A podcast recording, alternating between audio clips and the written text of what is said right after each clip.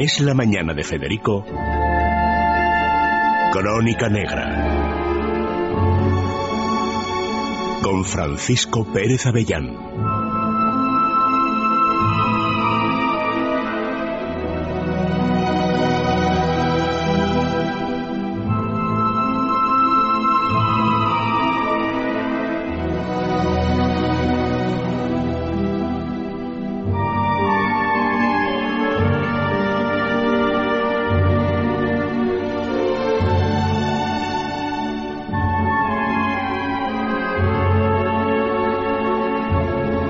Francisco Pérez Avellán, muy buenos días. Buenos días, don Federico. Yo creía que en materia de, de vileza desinformativa habíamos alcanzado la semana pasada el pleno con el caso Asunta y las señoras que se dedican a lucir el busto que no tienen eh, para hablar de una niña difunta más que presuntamente asesinada, desde luego violentamente privada de la vida.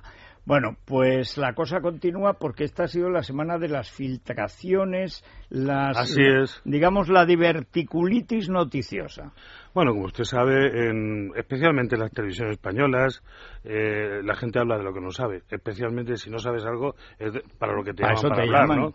Entonces, eh, la verdad es que este crimen del que estamos hablando tanto, Asunta, eh, es, elegido por los espectadores. Curiosamente, en mi larga trayectoria de más de 40 años de información sobre el mundo del crimen, tengo que decir que la gente elige el crimen que mejor retrata su época. Y este es un crimen efectivamente nuestro, contemporáneo, donde se da la vileza mayor, la la maldad. Una de las cosas que filtraron inmediatamente los investigadores es que aquí había una maldad terrible, ¿no?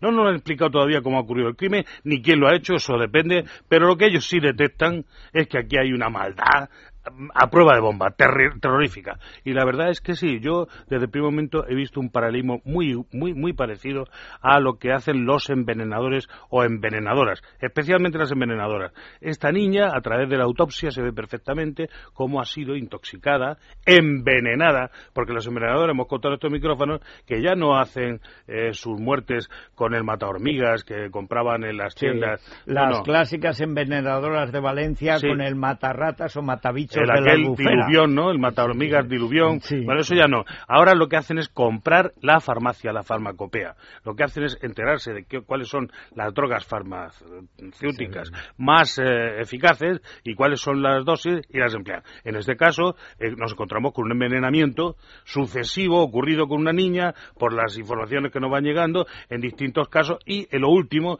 es que el examen psicológico daba una concentración de, dicho así en castellano, bruto, cinco cajas de orfidal eh, eh, que coincidían en un solo examen. 0,68 cuando lo, miligramos lo por litro.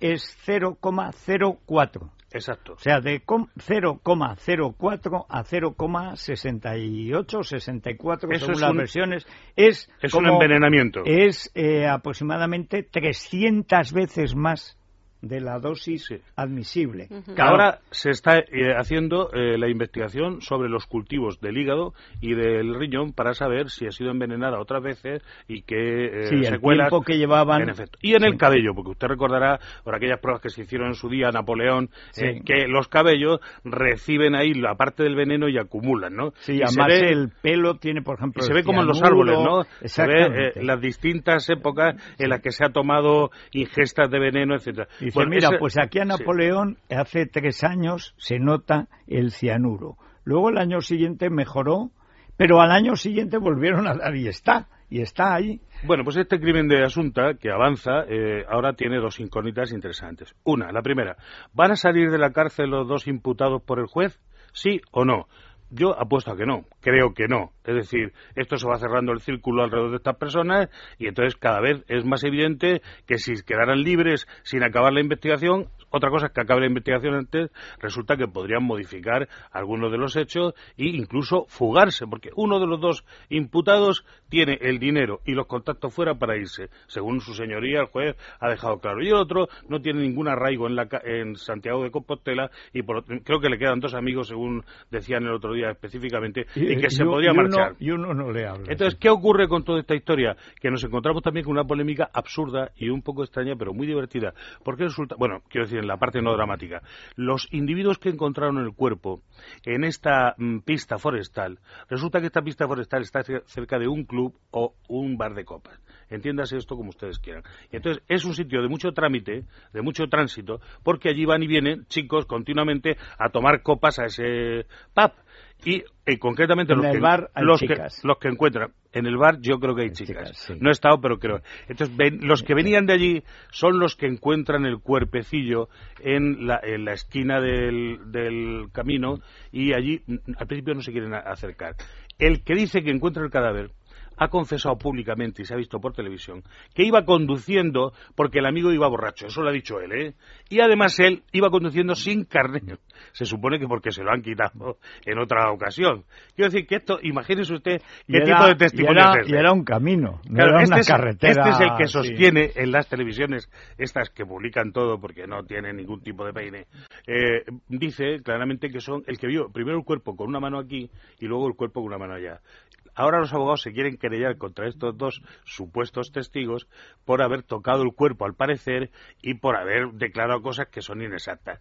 ¿Qué puede ocurrir? Hombre, pues que no yo creo que los abogados primeros que renunciaron a la defensa, que es un caso asombroso, eh, tal, hombre, a lo mejor aquellos no llegaron, pero que no se pasen tampoco estos abogaditos. Claro. ¿eh? Aquí hay una cosa... Cuando uno eh, encuentra un cadáver, hombre, a ver si le vas a multar por ver si está viva. No, pero, bueno, don Federico, yo lo que digo es que, claro, hombre, mm, si estas personas venían en después de haber hecho una celebración. condiciones. obviamente, su, su testimonio de que se ha movido el cuerpo, no se ha movido, pues no es muy fiable, porque claro, este crimen tal y como nos lo están contando las filtraciones, resulta que eso ahora ya ha terminado. A la hora que se encuentra el cadáver, o sea, el crimen este acaba sobre las diez y pico de la noche, cuando se deja el cuerpo tumbado aquí, que se deja depositado, no para volverlo a tirar a ningún lado, sino depositado allí para que sea encontrado.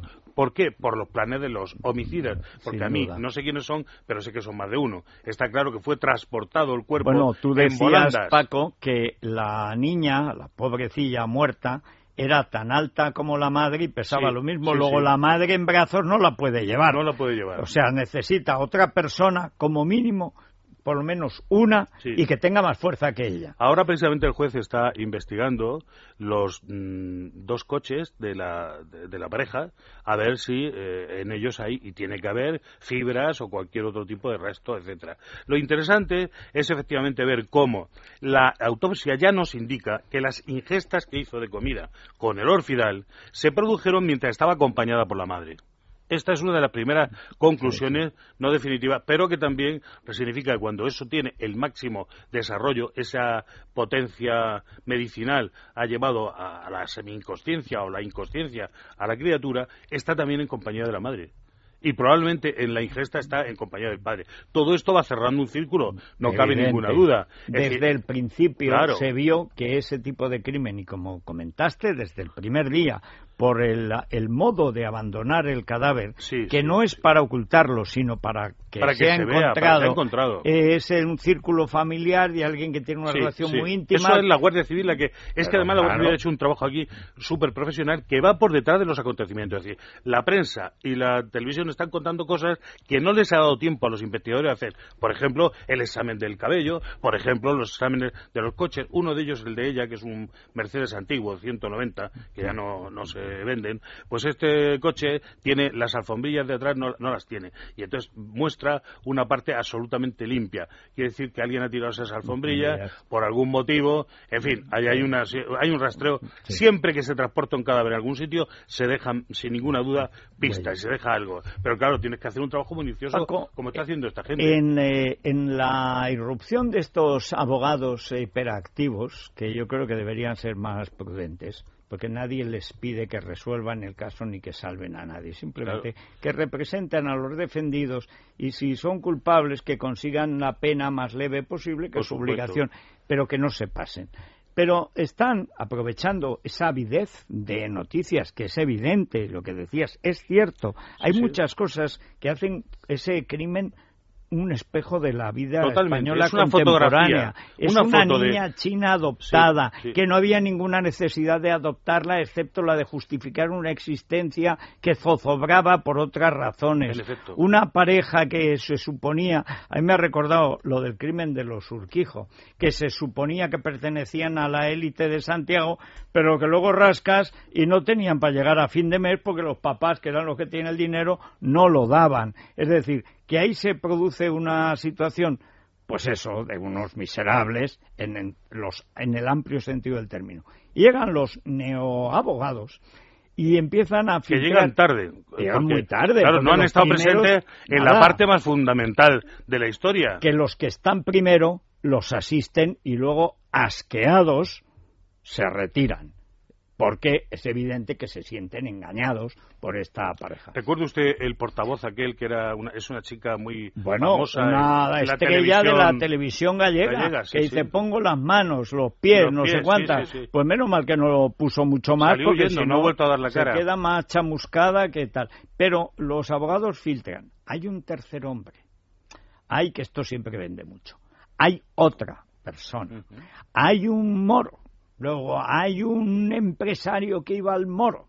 Luego la que bajaba al moro era la madre mala y entonces el hombre, el hombre la hizo concebir esperanzas y luego la dejó tirada como una colilla y entonces de ahí y todo esto pues va aderezando esa especie de ceremonia grotesca que estamos viendo en las televisiones. Pero todo eso viene filtrado del área de la señora y de sus abogados. Y la señora no puede hablar porque está en la cárcel. Aquí, don Federico, ha habido eh, un movimiento de la defensa que a mí me parece inoportuno y, y poco acertado, que es que no han querido colaborar en la reconstrucción que el juez quería hacer el otro día. A ver, si una persona presunta imputada de algo no colabora con la justicia, se entiende que es porque tiene algo que, que, porque tiene algo que esconder. O sea, oiga, a mí me viene usted a decir que yo he hecho una cosa que no he hecho, y digo, lo que haga falta, señoría, ¿dónde hay que reconstruir? Verá usted, cuando me ponga en el lugar, que yo soy más bajito o más alto de lo que hace falta. Yo no coincido, porque yo no me fui. faltan kilos. Porque yo no fui. Ahora, si usted dice, no, no, dice el abogado, no, es que como nosotros... Dice las declaraciones cuando dice el abogado, a mí es que me llamó tanto la atención, digo, ahora sí que está si hubiera pena de muerte era eh, eh, era pero vamos. en Francia eh, pero pero condena a muerte seguro una, una, una, prolongación de la condena de muerte solo para asesinos de niños eh bueno pero esto dice pues yo no sé lo que van a hacer con la reconstrucción. Desde luego si me hace caso a mí no lo hará dice pero vamos a ver si acabas de aterrizar en el caso que es un caso terrorífico pero, pero ¿por qué no te callas? Como dijo su majestad en su mejor momento, pero cállate, pero cállate. Y además la impresión que estás transmitiendo es que tú eres un abogado tan malo como los presuntos culpables. O sea, que estás con los malos, no con la justicia. Y el abogado está con la justicia tratando de conseguir pues una sentencia más benévola o que le facilite una mejor inserción o un tratamiento médico, lo que sea. Pero no puede ponerse a la acción de la justicia por favor. Y, dejar de colaborar. Y encima, y encima presumir. Si me hacen caso, por supuesto que no. Y van y no colaboran. Bueno, pues para la opinión pública, ¿qué más? Es por si tenía alguna duda. Aquí hay dos cosas incoherentes. Una, que el juez está en su derecho cuando dice eh, secreto de sumario, que eso supone que nadie se entera de lo que está haciendo el sumario y la investigación, especialmente los investigados y tampoco las partes, o sea, es decir, en absoluto el defensor. Está en su derecho, es la ley y otra, colaborar con la justicia para hacer lo que sea. Usted puede solicitar, como ha solicitado, que se ponga en libertad, pero es que resulta que el fiscal está de acuerdo con, la, con el ingreso en prisión. Es decir, es falso esto de que el juez por su cuenta. Aquí, el único fallo que yo le encuentro al juez, que es un tío voluntarioso y muy prestigioso, es haber dado permiso para quemar, incinerar lo el comentamos en un momento. Eso es un error. Sí, y además no acabo de entenderlo. Ahí debió haber algún factor que no conocemos. ¿Alguna cosa? Porque además él es un, juez prudente, está bregado nada menos que en el caso campeón. Recordemos las presiones de la juez instructora de Lugo para proteger a Pepiño, cuando Pepiño era el mandamás en media España y desde luego en media Galicia. Y aguantó el tirón. Y este juez es el que al final llevó el caso campeón, es decir, que no es no es un juez que acabe de llegar de terminar la carrera, ¿no? No, pero aquí metió la pata absolutamente porque si alguien pide que está en su derecho un contrainforme, no puede hacerse porque el cuerpo no está, ha desaparecido. Pues, sí, señor, lo que pasa con el 11M. Ese es un tema que está en el derecho de la defensa de decir, oiga, no, no, no estoy de acuerdo, que se haga una segunda autopsia a cargo de otro. Y no, aquí en fin, seguiremos porque este caso sigue y el juez en algún momento declarará que ha terminado su parte y nos contará lo que tenga que contar. Y luego, fíjese usted si esto es un retrato de la época que acaba de aparecer otro chico que ha matado a su madre, también un chico adoptado que no se había adaptado, valga la redundancia, a la sociedad mm. y que es efectivamente una foto de nuestro tiempo. Es decir, es que están dando resultado estas cosas tan ligeras de ir a adoptar a un niño a tal sitio, cualquiera. Claro, los padres deben adoptar, pero hay gente que no son padres ni nada. Adoptan sencillamente para intentar salvar su matrimonio. Oiga, un niño no es para salvar el matrimonio, es para dedicarse a él, para educarlo y un compromiso para siempre. Bueno, pues eh, hacemos una pausa, pero sin violines. Quema grasas, eh, ¿eh? lo dice todo, efectivamente. Por ejemplo, Kiko Rivera tendría otro aspecto si conociera a fondo sin violines.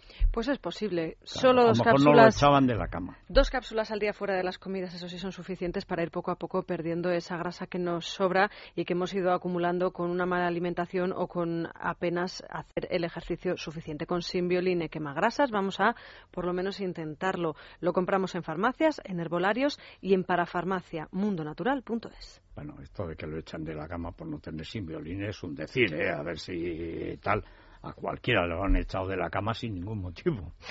En este caso, es que claro, qué, día llevamos hoy, ¿eh? de revelaciones tremendas. Bueno, vamos a hacer una pausa muy breve y nos acercamos a una persona de esta gente que sale de la crisis y que ha inventado una cosa, pues chocante que a las empresas además les hace falta aprender chino en ocho meses. Sí, y además creo que funciona. Pues veo que me miras con interés. No, te miro porque tú que eres... aprendemos chino? Tú que eres filólogo y te gusta todo esto de los idiomas, está basado, ahora nos lo explica su creador, pero está basado en, pues en las frases, en los chascarrillos, en ese tipo de cosas que usamos realmente en una conversación y no todo el rollo de aprendernos esto es así porque la gramática, etcétera, etcétera. vamos a ver, vamos a ver lo que nos cuenta Ancho Pérez. Es la mañana de Federico con Federico Jiménez Los Santos.